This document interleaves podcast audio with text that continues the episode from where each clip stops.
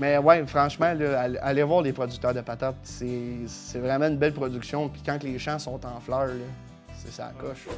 À l'île du Prince-Édouard, ils font quelque chose de particulier quand même. Ouais. Ouais. À l'île du Prince-Édouard, il y a encore une ferme qui récolte 100% à la main. Euh, merci. Moi, des mots, euh, si t'en veux, tu me demandes, je te les donne. Gratis. C'est un gars de mots, ça. Ben, gars, les fleurs blanches, c'est d'original. Les fleurs mauves, c'est des all dress. C'était la partie histoire de notre podcast. Présentement au studio Romarin, voici Fondrant.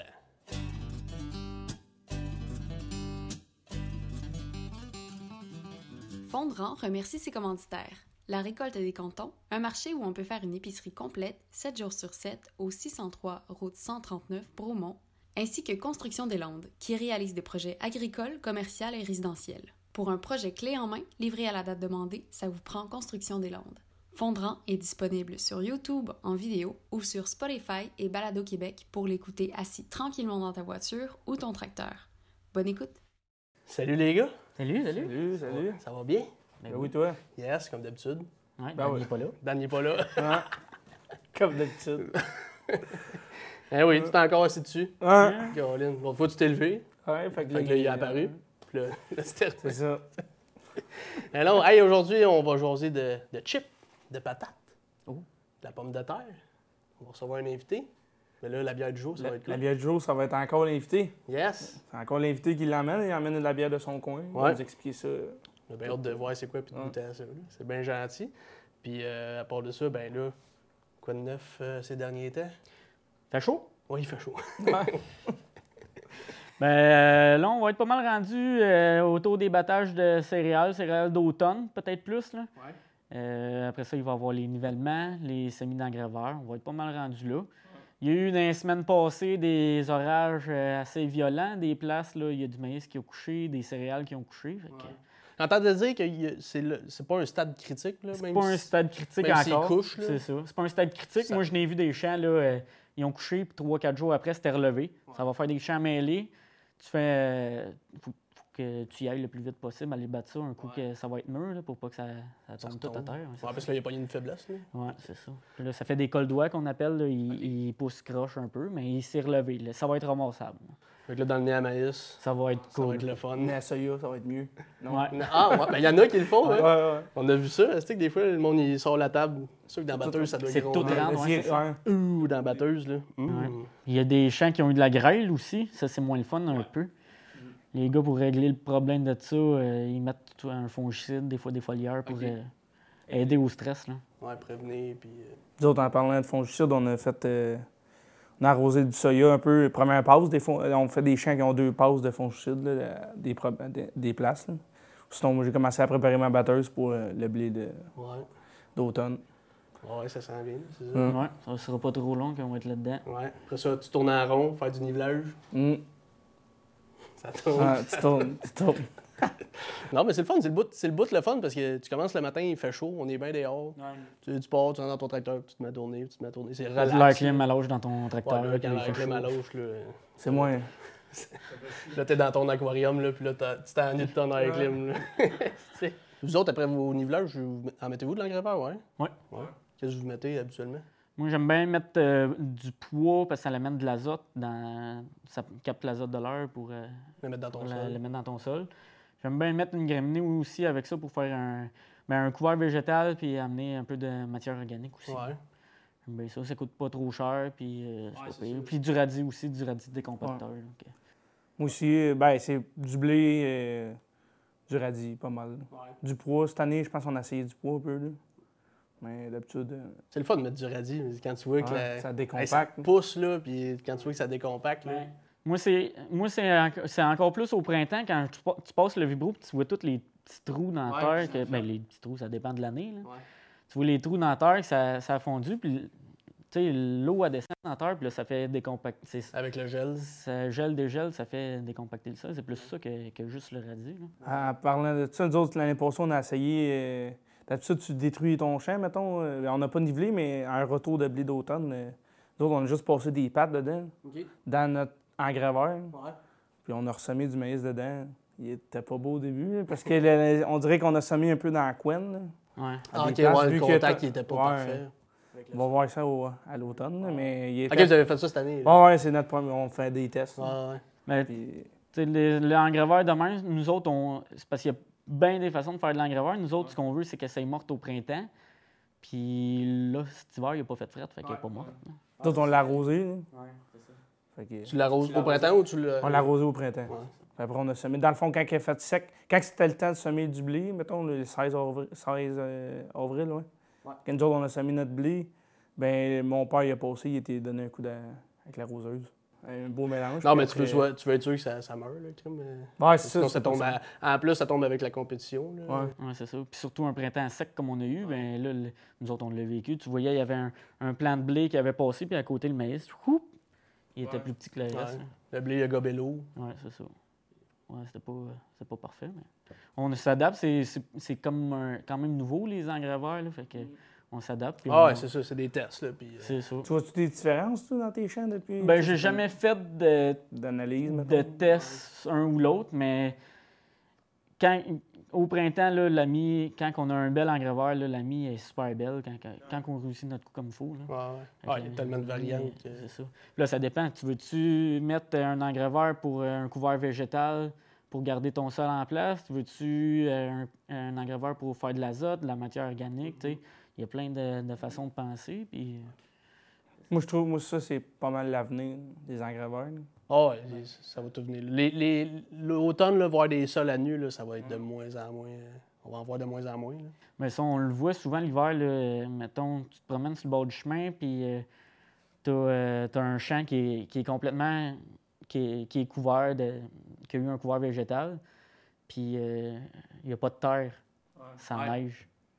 Ouais, puis l'autre champ d'après qui a été Qui a été labouré. labouré, lui, tu tu, le vois, vois. la, terre, la neige est sale. Ouais. Puis, on... moi, ce que je pense, c'est de faire un couvert végétal, mais l- commencer à l'incorporer un petit peu à l'automne pour qu'il se dégrade tranquillement au printemps. Puis qu'il commence à. Tu sais, qu'il ait déjà commencé à. À se tu passes un coup de disque ou. euh, Ouais, un petit coup de déchaumeuse, là, mais vraiment superficiel. Là, euh, C'est un plate, tu peux pas aller chercher la subvention. Hmm. Hmm. c'est plate, ça. Ouais, c'est ça. Ouais. On Quand tu détruis ton antenne, ton engraveur, Ah oui, oui, à l'automne, ouais. c'est vrai. Tu n'as plus, accès- plus droit à ta subvention. Parce que dans le fond, la subvention est faite pour avoir un couvert végétal pour garder nos sols. Puis tu sais, tout ce sol-là que tu perds sur le dessus, ben c'est ta belle terre. Ouais, Fait c'est que toute ta plus belle terre. Ah! Ouais. Non, c'est le fun, les engraveurs. C'est beau à voir. On invitera quelqu'un à parler. à un moment donné. Ouais, c'est vrai. On pourrait. Un expert en, en couverture végétale. là. Mais sinon, à part ça, les patates, euh, vous autres, euh, c'est quoi vos chips préférés? C'est des, euh, des all dress. Les Old Rest? Ouais. Moi, c'est sel vinaigre. Ben, pour vrai, n'importe. All dress. Peu importe. Barbecue. Euh, le, le- ouais, les, les- mais les, les sels et vinaigres. Ah. Moi, c'est pas mal plus sel et vinaigre. Ou les Japaleno. Moi, c'est. Les Japaleno. Les Japaleno. Ouais, tout ce qui est fort. Tout là, ce qui pique. Tout ce qui pique. Mais non, c'est ça. Puis je me suis rappelé d'une anecdote, Kim, euh, quand on était jeune.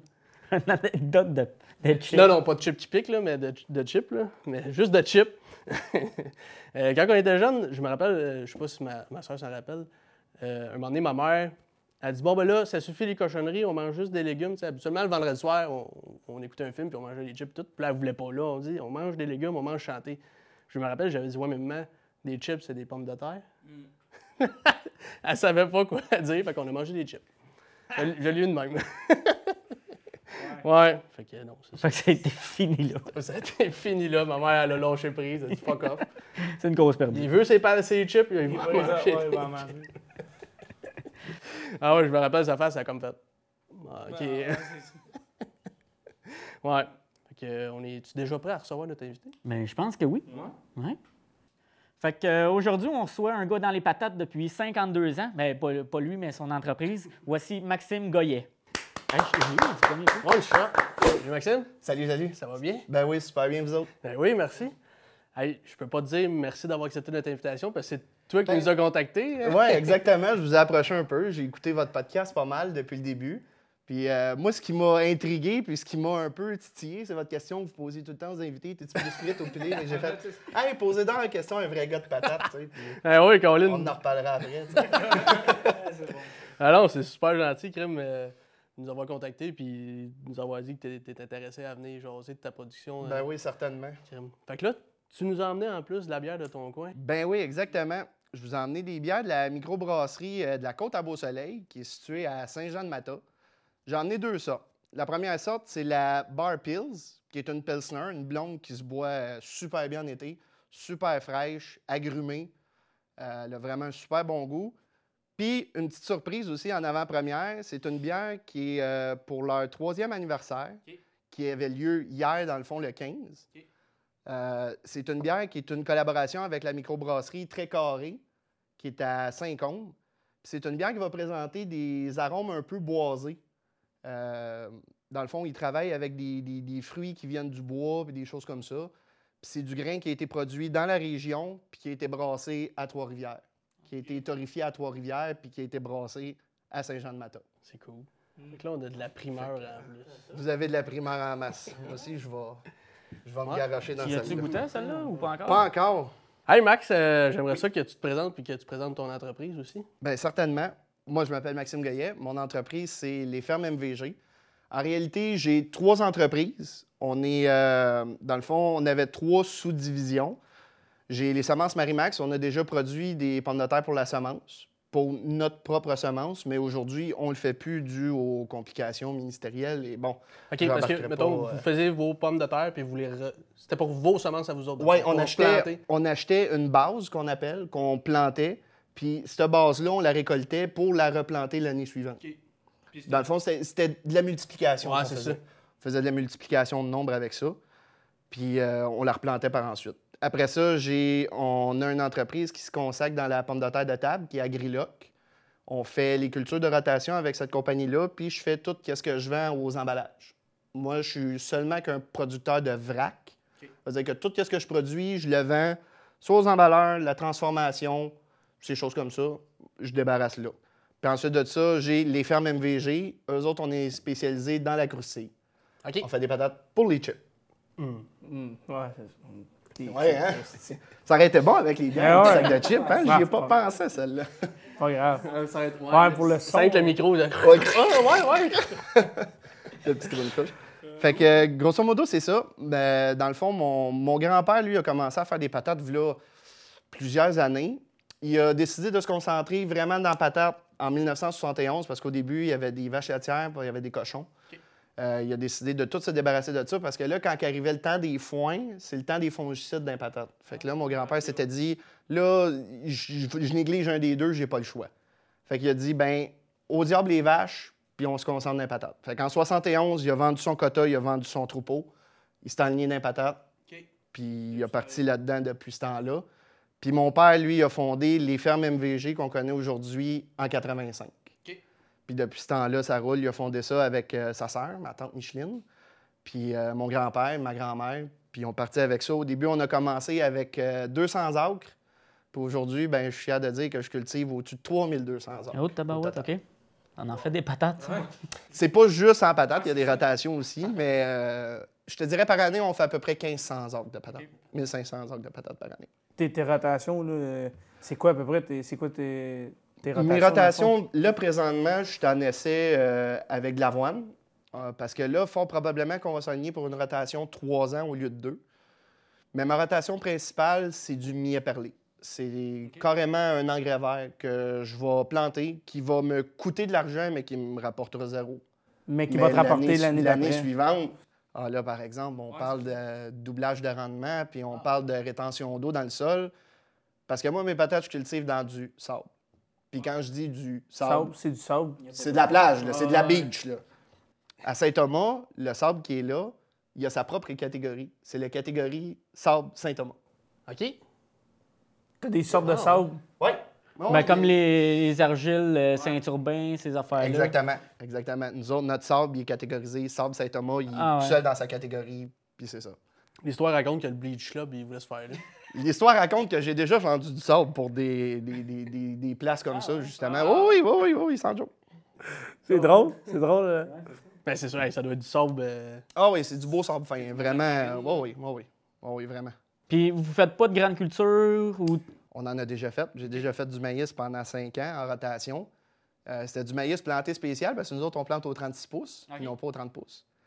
Euh, fait qu'on a déjà fait pendant 5 ans, ça a été payé une année sur 5. Fait qu'on a, on a déchanté un petit peu de ça avec le temps. Puis les résidus que ça laissait dans le champ, ça mangeait vraiment tous les nutriments que je mets dans ma patate, que ce soit mes engrais, mes fertilisants, tout ça. Le maïs le mangeait pour lui se décomposer. Fait qu'au bout de la ligne, j'avais pas le rendement que je voulais, puis les maladies sont arrivées là-dedans, fait qu'on a décidé de, de décrocher de ça. Fait que tu fais une année de patates puis une année de millet perlé. Un année de millet, exact. Euh, millet, ouais. Ouais, c'est ça, c'est ça. Millet parlé. C'est quoi la caractéristique du millet? Pourquoi le millet? Pourquoi le millet? Dans le fond, à l'intérieur, le jus qui est dedans, il y a un effet qu'on appelle nématicide. C'est un des gros ravageurs dans la patate qu'on a, c'est le nématode doré.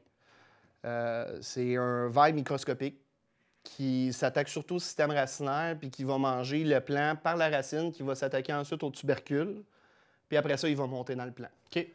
Fait que, euh, il y a déjà eu un cas de nématode doré à l'Ange Gardien, pas très loin d'ici, qui était un cas assez grave. là. Il a fallu que les récoltes soient détruites au complet, puis ça, ça a été une grosse saga. Fait que nous autres, pour prévenir ça, ben là, je fais des cultures qui ont un effet nématicide, puis en même temps, ben, ils ont un effet sur le rendement. Ça va venir doubler mon rendement. Puis en même temps, ben, de la matière, mettre de la matière dans le sable, ça va augmenter ma rétention d'eau.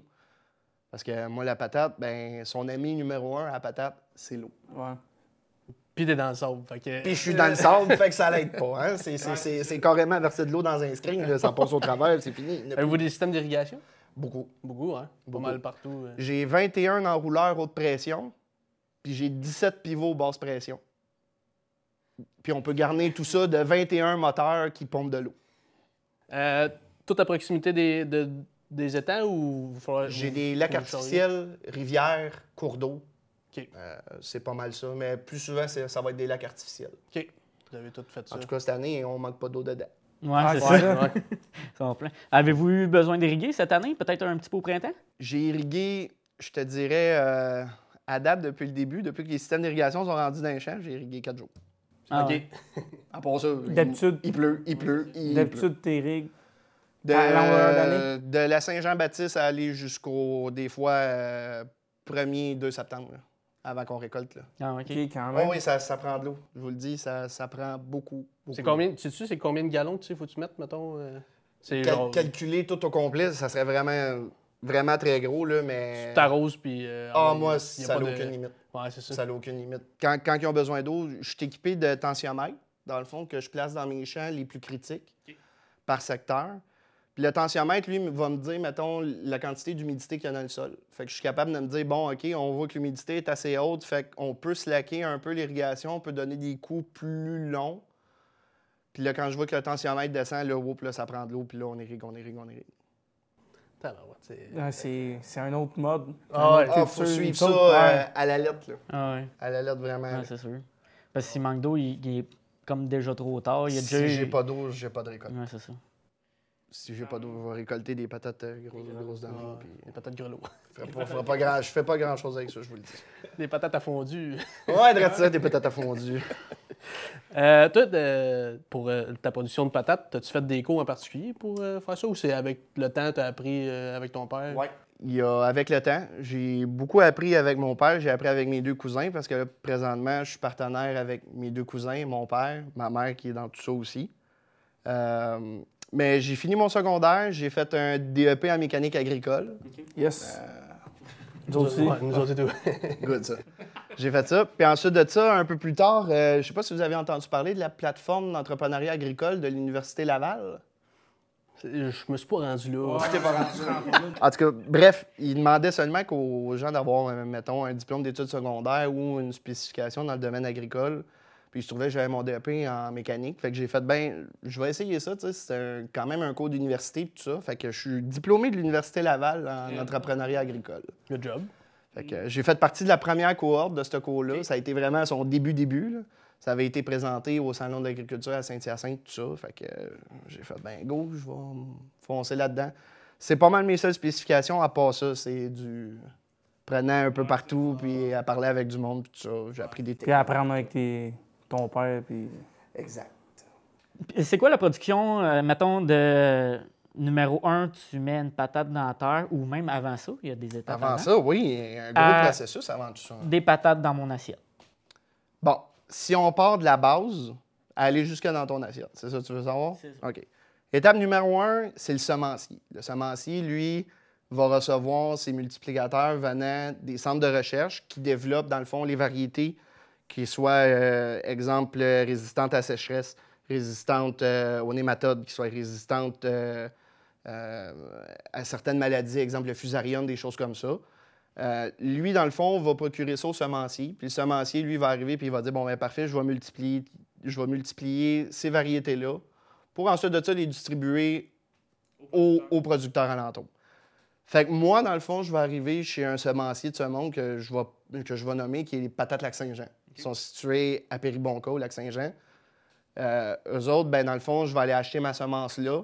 Là, je vais dire, bon, ben, exemple, pour faire, exemple, 150 acres d'une variété, bon, ben, je vais dire, bon, ben, ça va me prendre une vanne de cette variété-là. Là, normalement, quand on charrie ça, c'est en dégel, fait là, c'est 65 000 livres. Fait que, ben, souvent, ça donne deux, une ou deux remorques, mettons, pour faire un 150, 200, 300 acres. Fait qu'ensuite de ça, moi, je reçois les semences. Ça va être des semences complètes, ça va être des patates complètes, que moi, je vais trancher. Je vais les trancher soit en deux ou en quatre, tout dépendant de la grosseur. Moi, ce que je recherche, c'est des plantons d'à peu près 2 onces à 3 onces en termes de poids. Ensuite de ça, on va les traiter pour les semences. On va mettre un, activant dedans, puis on va mettre aussi un, un antinématode par-dessus. Puis ensuite de ça, ça s'en va au séchage. On les laisse sécher dans des boîtes de bois pendant au moins deux jours en entrepôt, pour après ça, pogner les boîtes, emmener ça au champ, planter. Ensuite de ça, ben là vient le, le- le- temps, de la le temps du plantage. On a pour. euh, habituellement, pour 1500 acres, j'en ai pour deux semaines vraiment à côté. Qu'on se dit qu'on claire ça d'un bout à l'autre, deux semaines. Puis ensuite de ça, ben, il reste qu'à prier le bon Dieu que ça sorte. Parce que, c'est bien beau mettre de quoi dans la terre, mais ça veut toujours pas dire que ça veut sortir. Fait que. euh, Il y a assez de facteurs, hein, comme euh, on a parlé un peu avant qu'on commence à enregistrer, tu as eu beaucoup de mauvais temps. Oui, exactement. Est- on n'est pas à l'abri de ça. C'est les éléments de la nature, c'est incontrôlable. Nous autres, on laisse ça aller. Il y a des gens qui ont eu des gros dommages. Ça a été, euh, ça a été rock'n'roll. Moi, je me considère chanceux. J'ai été quand même pas mal épargné. Mais il y a des gars qui ont, qui ont perdu beaucoup. Euh, le trop d'eau, les pertes que j'ai eues pour l'instant, c'est dû à ça. C'est vraiment le trop d'eau. C'est euh, 8 pouces d'eau qu'on a reçu en 4 jours. Là, ça a été euh, rock'n'roll. Fait que, ensuite de ça, après le plantage, un coup que c'est sorti, on va appliquer ce qu'on appelle le side dress. Je vais mettre de l'engrais en bande en travers de mes rangs, que je vais injecter directement vers le système racinaire de la patate pour qu'elle puisse aller chercher ses nutriments. C'est avec des 10 euh, Tu passes un 10 Ça va être des pattes. Des pattes avec des tubes. Puis dans le fond, j'ai une grosse cuve d'engrais sur ma machine. Puis l'engrais coule d'un tube, ça s'en va au rang. Puis ça, ça va lui donner un nutriment supplémentaire pour vraiment qu'elle puisse finir de former son plant, puis commencer à produire ses tubercules. Ça a besoin à peu près, phosphore, azote, phosphore, potasse, ça a besoin de comment euh, d'unités, une, une patate? On parle, on Ben, peut parler de qua- 20 à 40 unités d'azote. Euh, ça peut aller, même des fois, dans certaines situations, des patates qui sont plus demandantes, ça peut aller jusqu'à 200 unités d'azote. OK. OK, c'est très variable. Oui, c'est vraiment variable. Vraiment, vraiment variable. Dépendamment de quel genre de patate tu veux Ouais. faire. Puis, euh, Pour, euh, pour mes side dress, là, j'ai quatre types de mélanges que je OK. mets, là, différents de chaque variété, parce qu'il n'y a pas une, une variété qui est pareille. Le dosage n'est pas pareil. La quantité d'azote, potasse, phosphore n'est pas pareil. Euh, puis là, tu as un paquet d'éléments mineurs là-dedans, probablement. j'ai un paquet d'éléments mineurs là-dedans. Puis il faut pas oublier aussi, je suis dans des sables. Le sable, c'est acide. La patate aime ça. La patate, ça pousse bien dans des sables acides. Mais tu sais, il faut, faut que je gauge pas mal avec ça. là. Parce que c'est pas trop long que les, les, les, les- les maladies fongiques se mettent là-dedans. Puis le party pogné, là. ça, peut, euh, ça peut être rock'n'roll pour un bout. Là. Fait qu'ensuite, ben, après le side dress, ben là, c'est l'étape la plus importante, c'est de l'eau. Beaucoup d'eau. Énormément d'eau. Puis quand tu penses que ta patate a assez d'eau, elle n'a pas assez. Remets-en encore. Remets-en encore, elle n'a jamais assez. Jamais, jamais, jamais.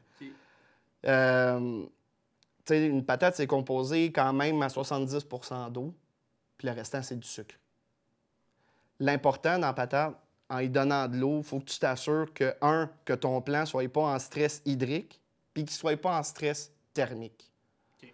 faut que tu gages un peu entre les deux.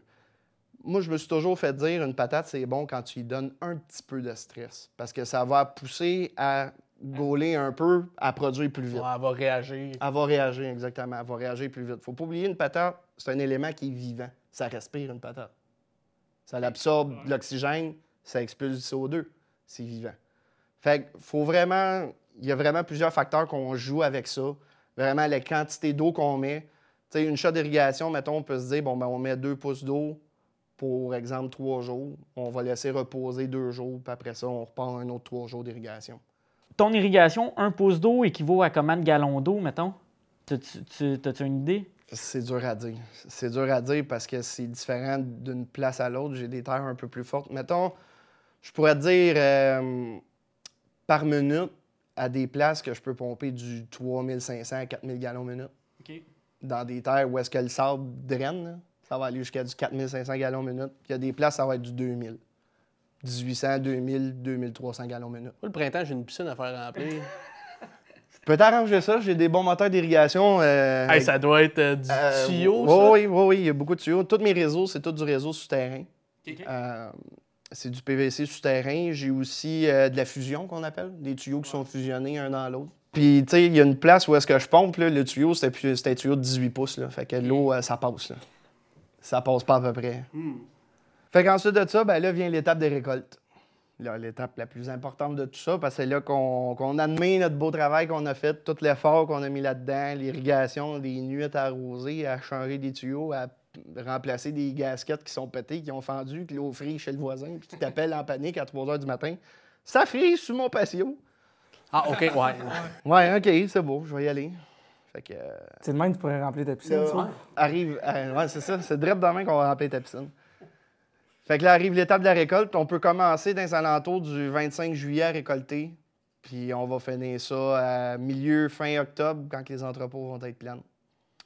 Au début, quand on commence à récolter, ça va être des demandes des clients. Ceux qui veulent vraiment avoir de la primeur, qu'elle va être prête en premier. C'est elle qu'on va planter le plus tôt possible. Parce que la saison peut commencer fin avril. Tout dépendant des températures. Il y a une année que c'est déjà arrivé que j'ai planté le 15 avril. Mais en moyenne, ça va être du 25 au 28. Là. Ça va être pas mal là l'étape du go pour planter. Si les températures sont bonnes, si ça le permet.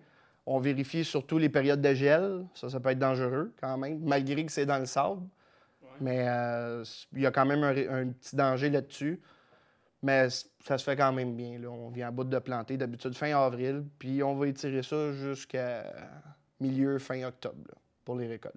Fait que là, on va commencer à récolter les primeurs. Comme là, vois-tu, présentement, on est le 16. La fin de semaine prochaine, on devrait être dans les champs là, à commencer à récolter. Puis là, pour l'étape de la récolte, avant ça, on avait des machines traînées. Il y en a qui récoltent encore avec ça. Ça peut être des 4 rangs, des 2 rangs, des 3 rangs. Il y en a qui récoltent à 3 rangs. Euh, moi, quand je plante, je plante au 6 rangs. J'ai deux planteurs 6 rangs.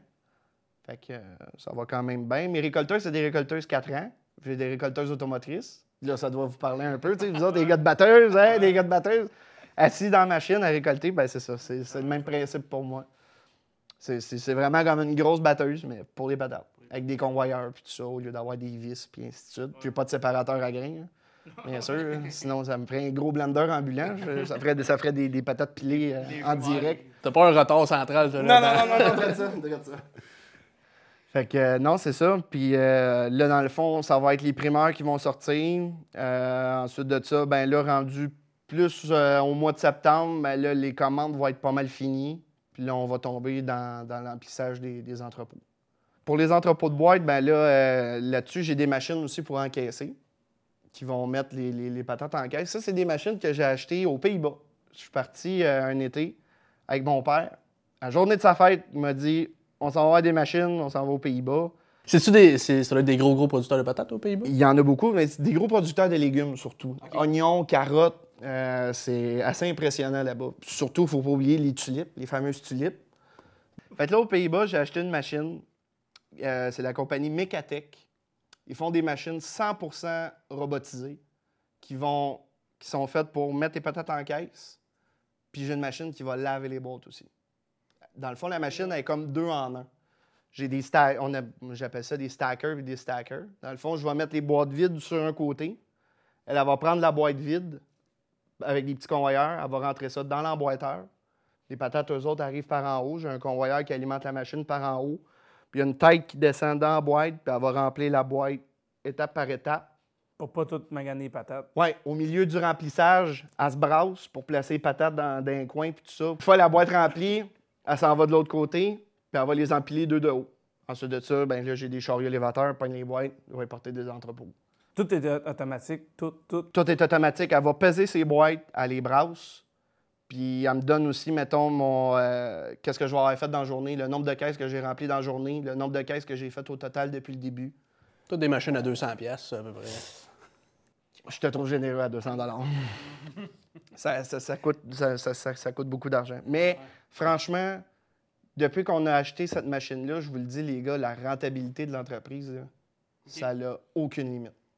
Aucune limite. J'ai augmenté ma production, je dirais facilement de au moins 50% Pas mal ça qui englobe, mettons, d'un bout à l'autre. Puis après la récolte, ben là, ben souvent, les clients vont acheter leur, leur, con- leur quota de, con- de contrat. Moi, tout ce que je plante, c'est vendu à l'avance. Ouais, c'est ça, c'est un Si c'est pas ça. vendu, je le plante pas. OK. Tu t'assures que qu'est-ce que Je- tu plantes, Je m'assure tu vas d'être avoir de rentable. l'argent pour ça. Oui, ouais, ouais, je m'assure d'être rentable parce que sinon, euh, les variations de prix, c'est assez important. Fait que, euh, Puis dans vos contrats, si tu inclus, mettons, dans un sac de chips, moitié d'air, êtes-vous payé pour la moitié d'air qu'il y a dans le sac de chips? la fameuse question. Bon, OK. On va mettre, je là, je vais mettre un terme à ce mythe-là une bonne fois, une bonne fois pour toutes. D'après vous, pourquoi il y a de l'air dans un sac de chips? Moi, je dis que c'est pas de l'air. Non? Non, quoi d'abord? C'est de l'air. Je sais pas, Non, dis-moi les. Mais si c'est de l'air, c'est pas, ça va pas. C'est pour le transport, dans le fond. C'est pour pas maganer les chips. On touche à un point. On touche à un point. Dans le fond, c'est surtout pour le côté expérience client qui mettent moins de chips dans le sac. Il y a un petit peu plus d'espace. Parce qu'au début, quand le sac était bien, bien plein, le client arrivait, met ça dans le panier, met ça dans le sac, amène ça à la maison, rendu à la maison, rouvre le sac, hein, Tout écrasé. toutes des miettes. Pas le fun de manger des miettes, là. Toi, tu veux manger une belle chip ronde, hein? Surtout quand elle est bien grosse, puis t'en manges à deux bouchées, c'est le fun, là. C'est pour ça. Ah ouais. C'est uniquement pour ça. de l'espace, C'est que- que pour le client. Pour qu'il- pour qu'elle bouge, pour pas qu'elle se fasse. ouais. Et voilà. Le transport, c'est une chose. Une fois qu'elle est produite en usine, le transport, après ça, les épiceries. Veut pas dire que le petit gars dans l'épicerie, il est bien, bien doux avec les sacs de chips là, quand il va les placer dans l'allée à 9h30, 10h le soir. Là. On va toujours en avoir des miettes dans les sacs de chips. Mais principalement, pourquoi qu'ils mettent moins de chips dans le sac, un petit peu d'air, pour que le sac soit dur, bien ferme, c'est pour ça. C'est pour éviter qu'on se ramasse avec des sacs de miettes. Fait qu'arrêtez de vous plaindre qu'il y a de l'air dans les sacs de chips. C'est assez, là. Je vous le dis, c'est assez. Comment ça marche avec Frito-Lay? C'est, euh, mettons, ils, ils te garantissent qu'ils vont t'acheter tant, tant de kilos de patates. Oui, exactement. Dans le fond, avec Frito-Lay, ça marche par contrat, ça aussi. On a un contrat pour des quantités de patates. On a des variétés qui sont attitrées Frito-Lay seulement. OK. Parce que dans le monde de la patate, on a deux types, on a deux types mettons, de, de patates qu'on peut se procurer. Il y a des variétés qu'on appelle publiques, qui sont ouvertes à tout le monde, que tout le monde peut acheter. Vous pouvez vous-même appeler chez un semencier pour avoir des, va- des variétés de patates. Pour en planter chez vous, maintenant. Moi, pour en planter chez vous, ça se fait, là. Ou même, tu peux acheter même un sac à l'épicerie, tu vas les couper, tes plantes dans le jardin, merci, bonsoir, ça se fait. Il y a des variétés publiques, puis il y a des variétés qui sont privées. Là, dans le monde de Frito-Lay, on parle de variétés privées. C'est des variétés qui leur appartiennent. Qui ont, qui ont bâti. Oui, À l'île du Prince-Édouard, ils font quelque chose de particulier quand même. oui, oui. À l'île du Prince-Édouard, il y a encore une ferme qui récolte 100% à la main. 100% à la main. Puis ça, euh, écoute, je ne sais pas quelle grandeur qu'ils font, mais tu sais, récolter 100% à la Quand main, même. ça, ça prend du. Un, ça prend du monde. Deux, c'est des, des gros, des, des gros barils de bois. Tu sais, le monde va se mettre à quatre pattes, ils vont déterrer patates, ils vont passer une petite machine avec juste un petit pont. Ils vont déterrer patates. Après ça, le monde passe en arrière avec des chaudières, ramasser patates, va porter ça dans le baril au milieu du rang. Puis après ça, quand la journée est finie, là, le truck, il passe d'un rang, puis il ramasse les barils. Puis il emmène ça à l'entrepôt. Il vide les barils, puis ouais, on repart. À la main, là. À main. Ils vont-tu chercher un plus-value de ça ou. euh, Aucune idée. Ouais, c'est vrai. La seule chose que je vais vous dire, ben, prenez votre véhicule, l'île du Prince-Édouard, allez voir ça. Ça vaut sûrement la peine. Euh, on aime ça, nous autres, jouer à Farming Simulator. Ah, regarde donc ça. La- on, a tout le temps la- on veut tout le temps acheter la plus grosse machine là, dans farming. T'as-tu la, la, la Grim automotrice que tu parlais? C'est-tu La les plus grosse. La plus grosse que t'as ou? C'est une des plus grosses, c'est pas la plus grosse. La plus grosse, ça va être euh, la compagnie De Wolf qui ont ça. C'est une benne de 32 000 livres qu'il y a là-dessus. C'est une benne, un truck. Merci, bonsoir, tu t'en vas à Wow. l'entrepôt. Pas de temps de niaiser. C'est c'est vraiment une grosse machine, mais on parle d'une machine à 2 millions. C'est un autre investissement. C'est un autre paire de manches. Regarde, moi, j'ai investi l'été passé des récolteuses automotrices. J'en ai acheté deux. Tu sais, C'est un investissement. C'est un gros investissement. Ça fait mal au cœur. Au début, tu te dis, ouais, là, je viens-tu de faire une erreur? Tu sais, J'ai dépensé tout ce montant-là pour deux machines. Mais ça reste la fine pointe de la technologie. Ça reste, c'est des machines qui se travaillent toutes seules. Tu sais, avant ça, ça me prenait au moins 10 gars dans le champ. Tu sais, ça me prenait trois opérateurs, mettons deux pour les endenneuses, un pour les récolteuses, les chauffeurs de camions, le monde à l'entrepôt. Dans la star, on est deux gars dans le champ, chacun nos machines. Les trucks. Ben, ça, les trucks. euh, Mais tu sais, j'ai plus besoin genre de machines qui vont manipuler les patates avant pour les mettre dans le fond du rang, puis après ça, passer et ramasser. C'est de la manipulation de plus, c'est du dommage de plus, tu sais.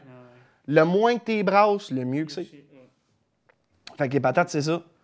J'essaye de moins brasser. C'est pour ça que j'ai, je me suis procuré ces machines-là. C'est moins de manutention. C'est direct. C'est des machines à fine pointe de technologie. C'est des machines qui sont ajustables hydrauliques à 100% Je contrôle toutes mes vitesses de convoyeur pour que ça soit le plus doux possible, le moins de dommages possible. C'est quoi euh, la- la- les différentes mises en marché de la patate? Il y en a beaucoup. Il y en a quand même beaucoup. Euh, tu sais, principalement, j'arrête pas de vous parler tantôt de la croustille. La croustille, c'est un, quand même un très gros marché. Euh, L'emballage, ça en a un autre qui est très gros. Après ça, la transformation, ben là, on peut avoir du surgelé, on peut avoir de la frite, on peut avoir de la transformation de sous-produits, comme exemple, euh, que ce soit, comment, comment ils appellent ça, donc, le, le stash. Dans le fond, faire euh, de la farine, des patates déshydratées, des choses comme ça. Fait que oui, la, la mise en marché, c'est quand même assez important au Québec. On a vraiment des belles entreprises qui nous aident là-dedans. Puis de la mise en marché, on n'a pas de problème avec ça. Puis quand on a de la misère ici au Québec, il y en a plusieurs qui exportent aussi les États-Unis, Ontario, Maritime. Puis il y a, il y a du stock en masse. On n'en manque pas. Pour des producteurs de vrac comme moi, je suis pas le seul. Il y en a plusieurs autres qui font du vrac. Pour des producteurs de vrac, on a de, l'ou- on a de l'opportunité en masse. Il en manque pas. Tu dis producteur de vrac, c'est quoi l'autre? Euh, Il y a des producteurs emballeurs. OK. Mettons, le producteur emballeur, lui, il va avoir un centre d'emballage qui est à lui, puis il peut emballer son produit. Puis un coup que lui, ses entrepôts sont vides, il peut l'acheter d'ailleurs, emballer d'ailleurs, puis vendre aux, distributeurs ou des choses comme ça. OK. Il y en a qui font ça. Euh, mais là, encore là, tu sais, on parle d'un coût supplémentaire parce que là, il faut que tu t'installes une ligne d'emballage, une ligne de lavage. Parce que tes patates, tu les emballes pas si tu les laves pas. Tu as parlé un peu de nématodes tantôt puis de gales. C'est quoi les, les maladies, les ravageurs que, que tu as pas mal dans ton, euh, tes patates? Oui, bien, principalement, on va parler. Là, on va parler de la gale. Il y a différents types de gales. Il y a des gales de surface, il y a de la gale creuse, il y a de la gale verruqueuse. Ça, c'est celle que tu ne veux pas dans tes entrepôts, principalement, parce que c'est une gale qui coule. Puis si ça coule, ça affecte tout le monde. Fait que c'est ça. Dans les types de gales, c'est ça qu'on va regarder le plus souvent. Euh, la gale qui va être profonde, elle, elle va atteindre vraiment la chair un petit peu plus profond que celle de surface. De surface, on peut parler seulement de la peau qui peut être atteinte, ou on peut parler peut-être de même pas un centimètre dans la chair qui peut être atteinte. De la gale de profondeur, on peut parler vraiment jusqu'au cœur, ou on peut parler des fois d'un 3 à 5 cm de profondeur. Puis la verruqueuse, ben là, elle, ça annonce. euh, ben souvent, c'est très mauvais signe, la gale verruqueuse. Parce que dans le fond, elle se propage sur toutes les autres. Oui, c'est ça. Elle va couler, elle va se propager ses autres. Puis comme je l'ai répété tantôt, c'est vivant une patate. Fait que les maladies, ça se transmet d'une à l'autre. Une fois dans les entrepôts, avec la ventilation, ça respire, les maladies se propagent. Les spores, euh, il y, a y a certaines maladies fongiques qui vont créer comme une mousse sur la patate. Un coup qu'elle est en entrepôt, qu'elle va tomber en dormance, qu'on appelle. Euh, ben là, bien souvent, le champignon va se développer, il va faire des spores, puis avec la ventilation, il va se promener, puis il va se propager dans tout le reste. Fait que là, on parle bien souvent, des fois, on peut parler d'une perte carrément d'une bine, ou on peut parler d'une perte de récolte à 100% Ensuite de ça, les insectes, ben là, les insectes, on connaît toute la fameuse bébête à patate. Ça, c'est le- le- l'ennemi numéro un. Dans les insectes, on parle aussi de la cicadelle, on peut parler de la chenille, on peut parler du puceron. La chenille, euh, anciennement, dans mon coin, c'est un gros coin de production de tabac. Puis à l'époque, on avait le vert fil de fer, qu'on appelait. Ça, c'est un ravageur du tabac, puis qui s'est transféré dans la patate parce qu'ils sont sensiblement quand même dans la même famille de plantes. Fait que, tu sais, que ce soit le tabac ou les patates, ils l'aimaient bien. Fait que ça s'est transféré un petit peu là-dedans. Aujourd'hui, on n'en a plus, parce que depuis le temps qu'ils font plus de tabac, euh, veut- veut pas lui il a migré, il s'est déplacé, il s'est en allé ailleurs. Fait que là, on parle vraiment pas mal juste de la bébête à patate, de la cicadelle, puis du fameux nématode. Que ça, lui, c'est un ver microscopique, mais lui, il est dans le sol, puis on le voit pas. Des maladies, vous devez sûrement connaître le mildiou. Oui. Ça aussi, ça peut être un de nos, euh, un de nos ennemis. On en, a eu- on en a décelé un petit peu l'année passée. Il y a eu quelques places que j'ai dû euh, passer un coup d'herse dans mes patates parce qu'il avait été atteint par le mildiou. Puis là, on ne pouvait pas laisser de place à ça. Puis la zone, dans le fond, de traitement, on était carrément en dehors de la zone de traitement. Il n'y avait plus moyen de récupérer ça.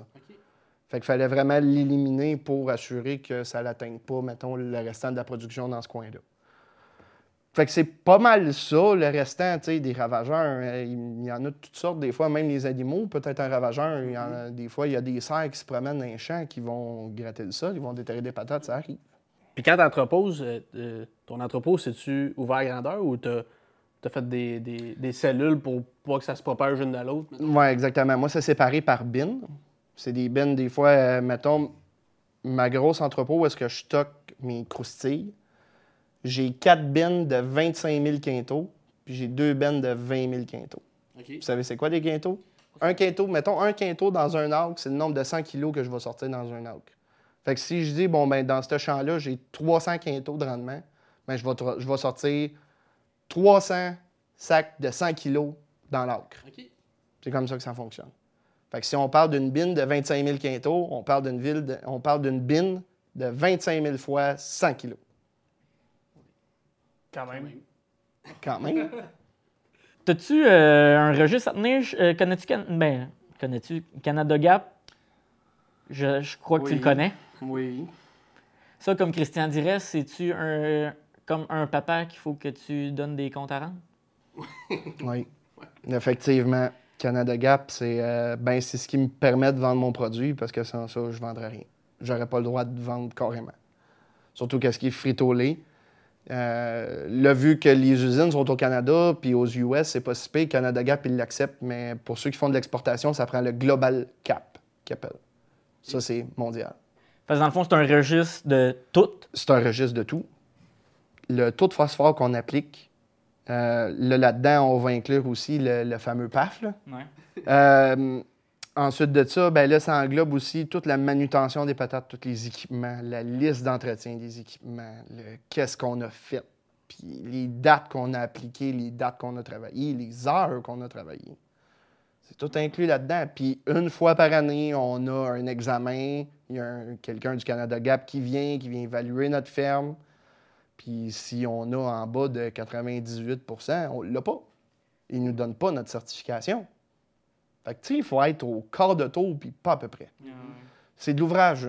C'est vraiment de l'ouvrage. Moi, je dis aujourd'hui, tu peux pas être agriculteur si tu n'aimes pas la job de bureau parce que tabarouette, il y en a du papier à faire. Ouais, puis il va juste en avoir de plus en plus. là. Surtout pour ça. Surtout pour le Canada Gap. là. Mon agronome, tu sais, j'ai engagé un agronome, moi, à temps plein chez nous. Ça va faire bien, ça va faire 10 ans qu'elle est chez nous. Puis, elle fait que ça. C'est que ça. Puis ça te rapporte rien de plus? À part que je peux vendre mon produit. C'est quand même la raison numéro un que je peux me dire, crime, je peux vendre. Sans ça, oublie ça. Parce qu'il y a ça pour tous les produits maraîchers, je pense. Je pense que oui. Puis là, après ça, ben là, Frito, ils ont certaines exigences, eux autres aussi, du côté de leurs fournisseurs. Tu sais, on, a, on travaille avec une application qu'on appelle CropTrack, dans le fond. Puis c'est vraiment, elle, c'est de la traçabilité à 100% de la ferme. Ça veut dire quelle variété est dans tel champ, qu'est-ce qu'on a mis dans le champ, euh, à quelle date qui ont été récoltés, à quelle date qui ont été livrés chez Frito-Lay.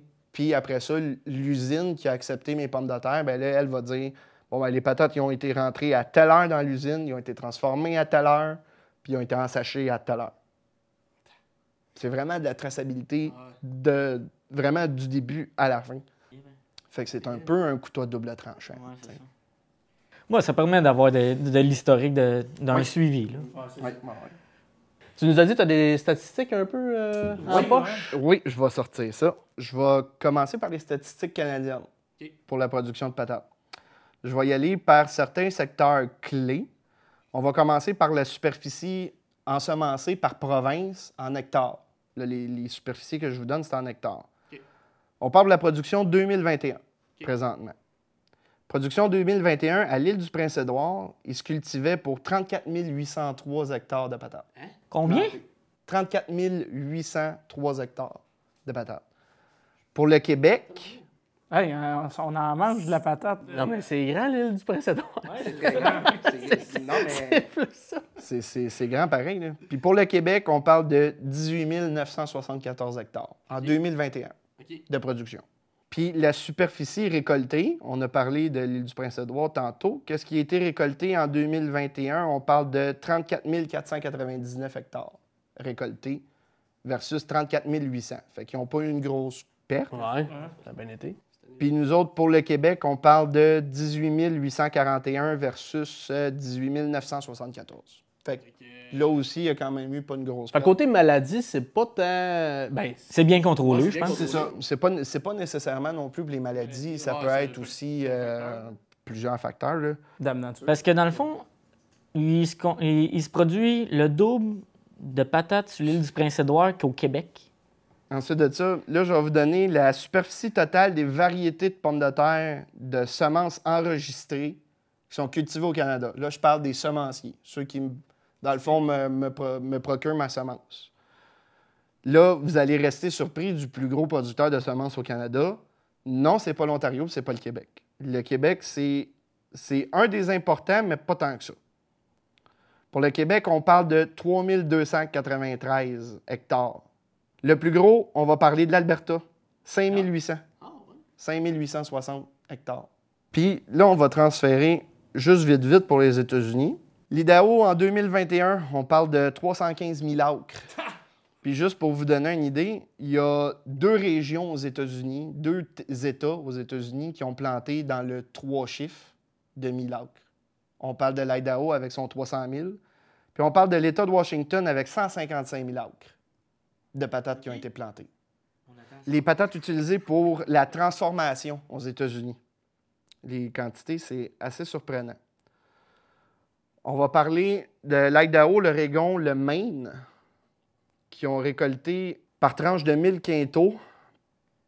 Pour l'Idaho, on parle de 86 863 000 quintaux qui ont été transformés. Celle-là, je sais que tu l'attends depuis le début. Tu le roules-tu ou tu le coupes ton spaghetti? Frites ou pilé?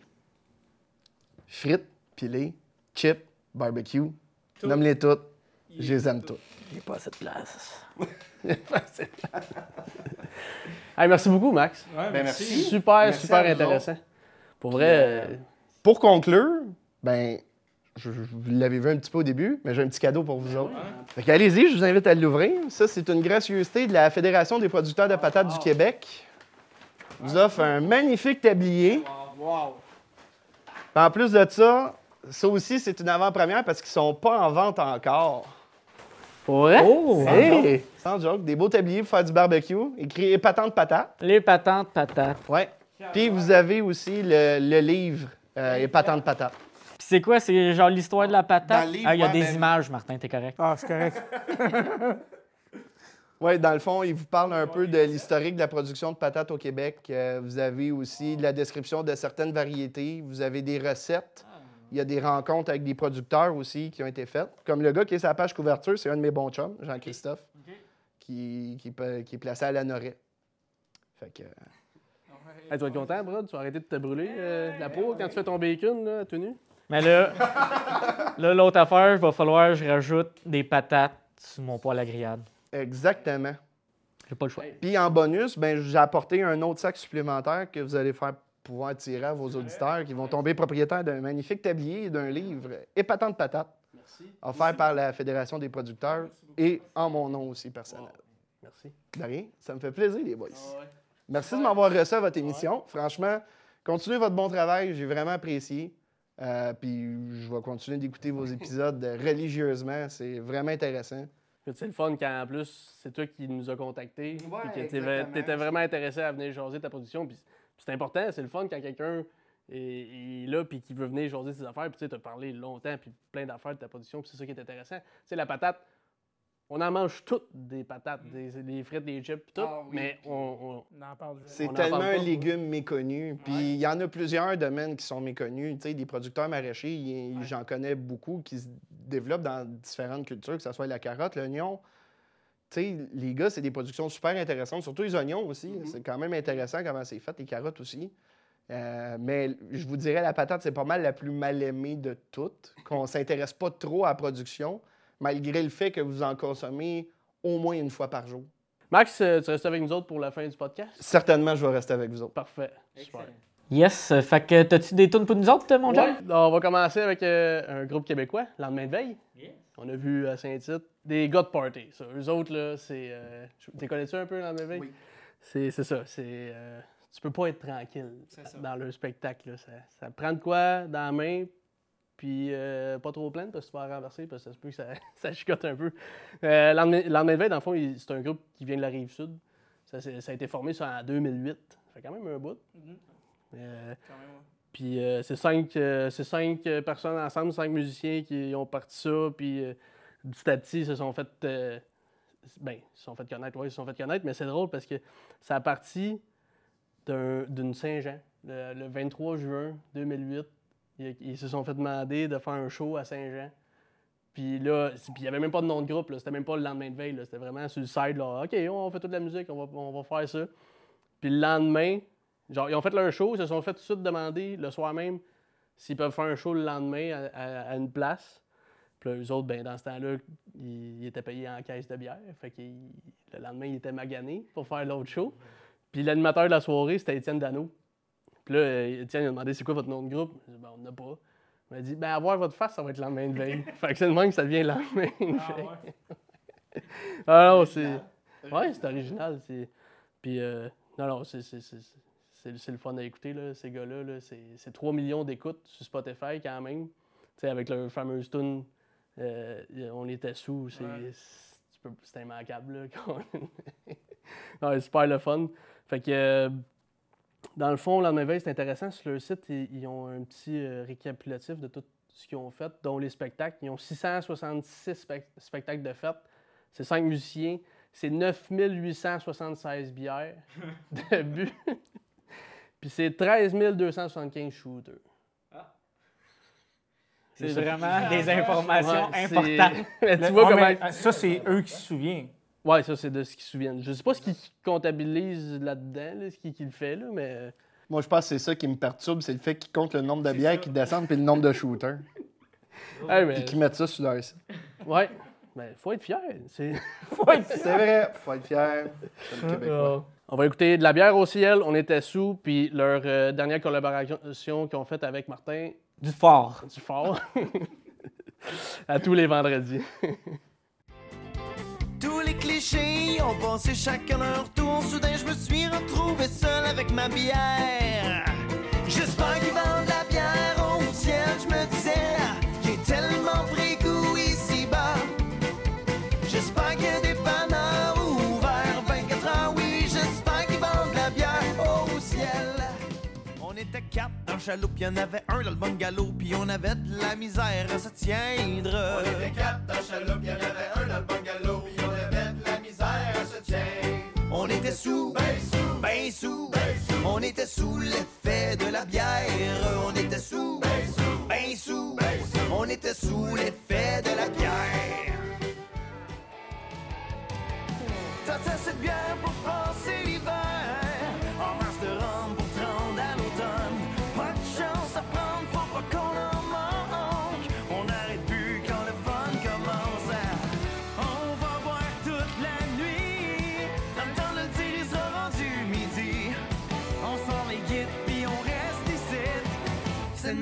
passe à tous les vendredis Ouais. Deuxième artiste, euh, artiste américain. T'es- T'es-tu amateur country? euh? Oui, Ouais. vraiment beaucoup. Énormément, même. Fait que je sais pas si vous avez deviné un peu. C'est qui qu'on va choisir? Larry Fleet. Non, Kenny Rogers. non, c'est vrai, ça va être Larry Fleet. Larry, euh, ça a été euh, mon coup de foudre l'été passé. lui. J'ai juste écouté ça tout l'été. là. C'était euh, quand, je- quand je l'ai découvert, là, puis là, je me suis mis à écouter de plus en plus ses tunes, puis je suis un tabarouette qui a une voix. Tu y ressembles un peu. Tu me- tu- on te mettrait une longue barbe. Ben. John, c'est lui! Ouais, Larry, euh, il a été découvert, lui, par Jake Owen en 2017. Il faisait un spectacle, ben, il faisait une soirée là, dans une grange, puis il jouait, puis lui il était là, Jake. Puis il a dit Hey, euh, tu chantes pas pire. Fait qu'il a commencé à faire ses premières parties à Jake. Puis de plus en plus, ben là, il, a- il co-écrit sa chanson qui l'a fait popper, euh, Where I Find God. Fait que là, là, ça a continué de plus en plus, puis aujourd'hui, il en est ce que c'est, euh, que ça arrête pas. Il est en même, euh, il est dans la même société, dans le fond, euh, Big Loud, qu'un certain Morgan Wallen. Je sais pas si. euh, c'est pour ça que.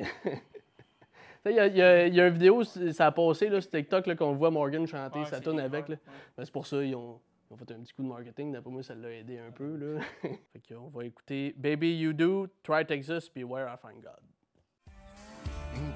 cliches on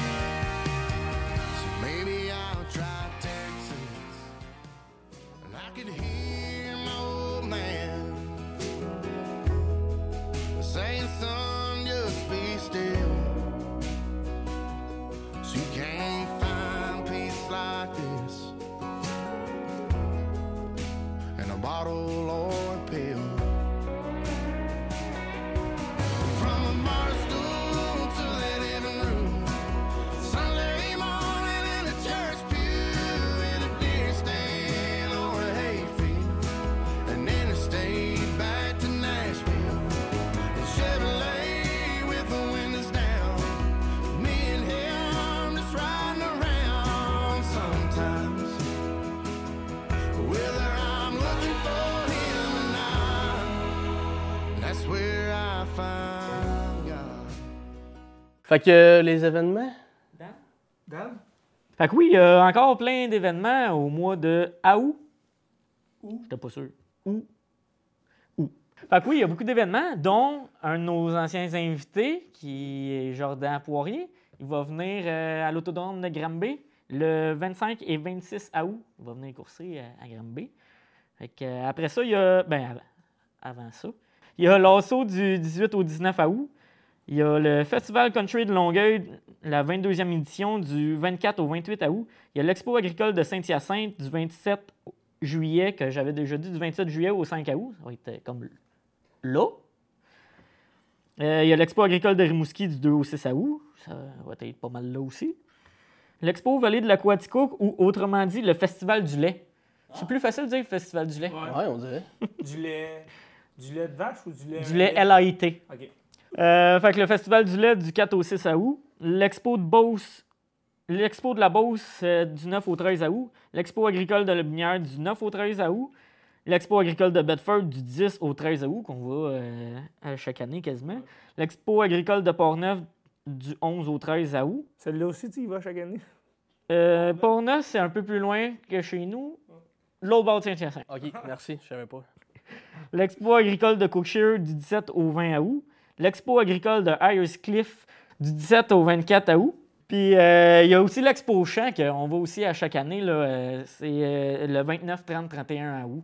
Que c'est des exposants agricoles, des, des tracteurs, euh, des trucs de, de, De semences, de tout. des four à sirop d'érable, etc. Et j'en passe. Good. Ben, merci beaucoup encore. Ouais, merci Ben, beaucoup. merci, les gars. Puis merci pour le, le cadeau. Ouais, Ça me fait plaisir. gentil, la bière. Franchement, ça me fait vraiment plaisir. Yes. Fait que merci aux auditeurs, comme d'habitude. Yes. Pouce bleu, on s'abonne. Yes, mon Dan. Yes, sir, Dan. Merci à nos commanditaires, comme d'habitude, euh, toujours présents, la récolte des cantons puis la construction des landes. Puis sinon, ben, pour vrai, si vous êtes intéressé, comme Max qui nous a contacté pour venir jaser de sa production, euh, gênez-vous pas. Pour vrai, c'est super intéressant puis c'est le fun quand euh, quelqu'un nous contacte puis qui voudrait jaser Moi, il y a une personne qui nous écoute. Fait que, on vous dit à la prochaine.